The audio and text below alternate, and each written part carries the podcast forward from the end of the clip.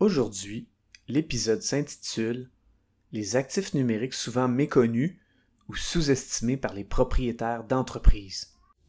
Avoir un commerce électronique est tout un défi. On vit souvent des déceptions ou de la frustration. Que faire pour rentabiliser mon commerce en ligne? Qui engager pour m'aider à réussir? Comment évaluer le ou les professionnels qui ont le mandat de rentabiliser mon commerce électronique et de le transformer en véritable actif numérique? Vous écoutez Commerce électronique et actifs numériques avec Nicolas Roy. La raison d'être de mon podcast est très simple. C'est d'aider les propriétaires de commerce électronique à comprendre, contrôler et posséder leur commerce électronique et les composantes qui l'entourent. Parce que je crois sincèrement que c'est la meilleure manière de rentabiliser à court terme et de se bâtir des actifs numériques qui prennent de la valeur à long terme. Imaginez que vous avez votre entreprise avec son commerce électronique et du jour au lendemain, pendant que vous faites vos opérations, vous recevez un appel téléphonique d'un compétiteur. Vous savez que ce compétiteur-là est vraiment une force dans l'industrie. Il est même situé dans un autre pays, c'est donc un compétiteur international. Vous vous demandez donc, qu'est-ce qu'il veut? La réponse est simple.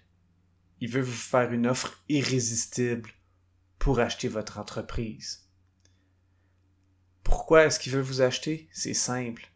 Parce qu'il trouve que vous avez énormément de visibilité web, puis plutôt que de travailler à combattre, il décide de vous acheter. Ce scénario-là, c'est une histoire vraie. En tant que propriétaire d'entreprise sur le web, vous vous concentrez énormément sur le marketing, les ventes, la rentabilité et les opérations. Est-ce que vous êtes déjà arrêté pour réfléchir à vos actifs numériques et à leur valeur? Ou avez-vous déjà réfléchi à la valeur des actifs de vos compétiteurs pour croître par acquisition? Dans cet épisode, on va voir 11 questions plus un bonus. Donc 11 questions plus un bonus à se poser pour mieux estimer la valeur de trois grosses composantes de son commerce électronique ou de son entreprise numérique. Avant de débuter l'épisode, j'aimerais vous inviter au groupe Facebook Commerce électronique et actifs numériques. C'est l'endroit où on pose des questions concernant le commerce électronique, que ce soit par rapport à nos défis ou en réaction au contenu de l'émission. Alors c'est un rendez-vous, le groupe Facebook Commerce électronique et actifs numériques. Quels sont les actifs numériques d'une entreprise? En fait, il y en a plusieurs. Il y a le nom de domaine, le site web, des landing pages, là où les listes courriels des clients et des prospects, des vidéos, des articles de blog, des automations courriels, un ERP pour la gestion des inventaires, et il y en a plusieurs autres. Aujourd'hui, on va se concentrer sur trois composantes, soit le nom de domaine, le site web ou le commerce électronique, et là où les listes de contacts courriels.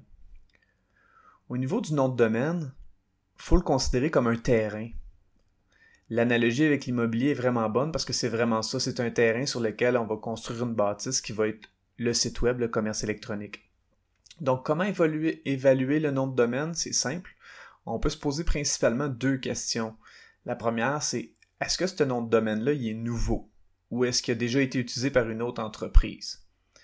Euh, la raison en est simple, c'est qu'un nom de domaine euh, va être évalué de deux manières. Premièrement, par son âge. Plus un nom de domaine a de l'âge, mieux c'est euh, aux yeux de Google.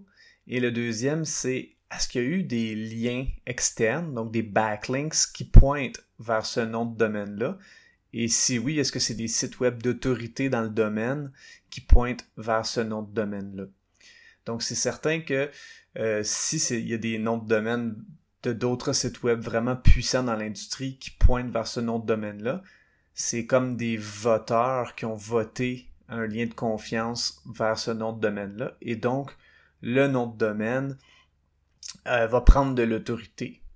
Donc la deuxième question pour évaluer le, nom de domaine, c'est est-ce qu'il a un bon niveau d'autorité? Donc est-ce qu'il a beaucoup de liens externes, de backlinks qu'il reçoit? Et euh, est-ce que ces backlinks-là sont pertinents par rapport à mon industrie?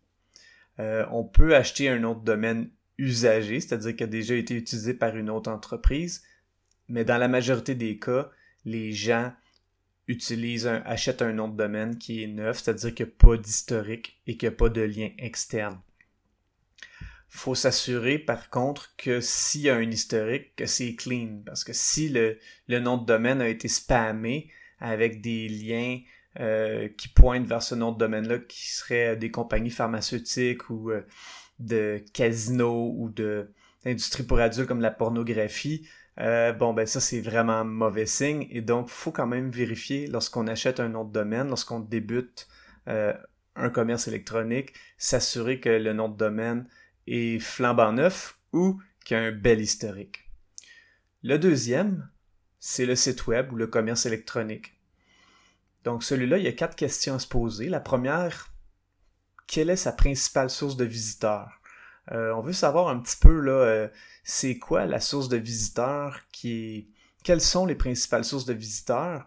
Euh, la raison en est fort simple, c'est que euh, si 90% des visiteurs proviennent de la publicité, euh, sur Facebook par exemple, et que seulement 5% provient de visiteurs organiques, comme du référencement naturel, c'est pas la même chose que si c'est 60% de référencement naturel sur Google et 30% de, publicité sur Facebook. C'est certain que pour l'acheteur de ce site web-là, euh, sachant qu'il y a déjà 60% des visiteurs, puis qu'on est capable de savoir la quantité de visiteurs par mois, puis que 60% par exemple proviendrait de Google, c'est très rassurant parce qu'on sait déjà qu'il va y avoir des visiteurs sans même investir d'argent qui vont venir sur le site, puis on a déjà une bonne idée de la quantité de visiteurs. Donc c'est certain que c'est toujours très euh, intéressant pour un futur acheteur de savoir euh, la principale source de visiteurs du, site web ou les principales sources et la répartition. Ensuite, on pourrait se poser est-ce que le taux de conversion est bon? Bon, le taux de conversion, c'est les actions que les gens font sur le site web. Dans le cas d'un commerce électronique, on pourrait dire le taux de conversion pour l'achat. Donc, euh, c'est quoi ce taux de conversion-là et est-ce qu'il est bon? C'est quoi le pourcentage? L'autre question qu'on peut se poser, c'est quels sont les revenus et les marges bénéficiaires? Bon, évidemment, on veut savoir euh, euh, c'est quoi les revenus c'est quoi les marges, c'est le nerf de la guerre. Hein. finalement, est-ce que les revenus sont en croissance ou en décroissance? C'est-à-dire, est-ce que le, site web, le commerce électronique, l'entreprise ont un momentum de, à la hausse ou à la baisse? C'est une question très pertinente pour un potentiel acheteur. Au niveau de la base de courriel, euh, ou des listes de courriels, donc les bases de données de courriel, est-ce que l'entreprise a beaucoup de contacts? Évidemment, euh, c'est un un jeu de nombre. Hein. Plus on a de, contacts sur la liste, plus lorsqu'on va envoyer un courriel, euh, on va rejoindre de gens. Si la liste est en santé, c'est-à-dire qu'on l'a l'a gardée active là, de façon régulière. La deuxième question, ce serait est-ce que les listes sont bien segmentées en fonction des caractéristiques et des particularités des clients ou des leads? Donc, si on a une liste globale, puis on a plein de catégories de clients ou de clients potentiels, puis qu'on n'a pas segmenté euh, en différentes catégories les listes courriels, c'est un peu moins intéressant parce que à ce niveau-là, on, a, on a moins de possibilités de pouvoir euh, faire des, des campagnes euh, marketing ciblées. Donc, c'est moins intéressant que si on a des, listes segmentées en fonction des particularités, où est-ce que là, on peut vraiment cibler et faire des offres précises.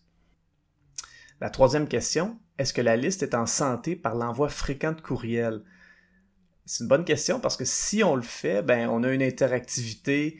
Euh, les gens qui doivent se désabonner le font, donc il y a un beau filtre pour que la, liste soit en santé.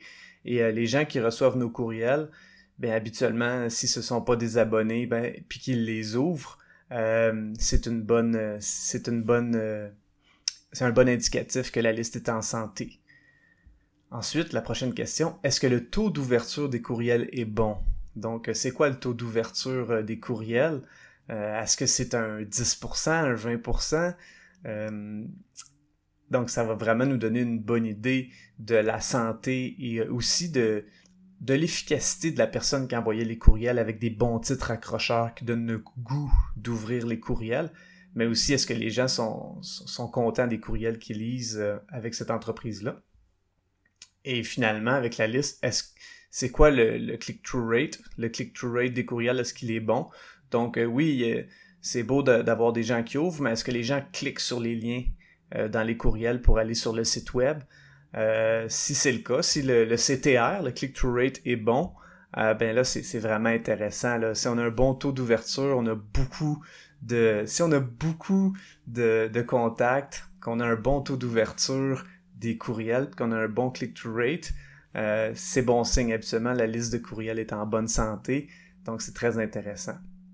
En conclusion, je dirais que la rentabilité à court terme d'une entreprise est importante. Puis euh, souvent, euh, les propriétaires de commerce électronique vont se concentrer là-dessus. Puis pour le faire, ben, ils vont, euh, en plus d'utiliser leur commerce électronique, vont utiliser des marketplaces comme Amazon, eBay ou autres pour attirer des, des, visiteurs et des clients, en fait, euh, principalement d'avoir pour faire des ventes rapides.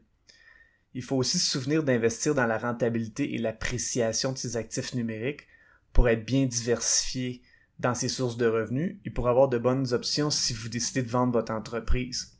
Il faut aussi savoir que vos compétiteurs ou des entreprises en difficulté financière ont peut-être des actifs numériques que vous pourriez acheter séparément à une valeur bien en deçà de son potentiel financier.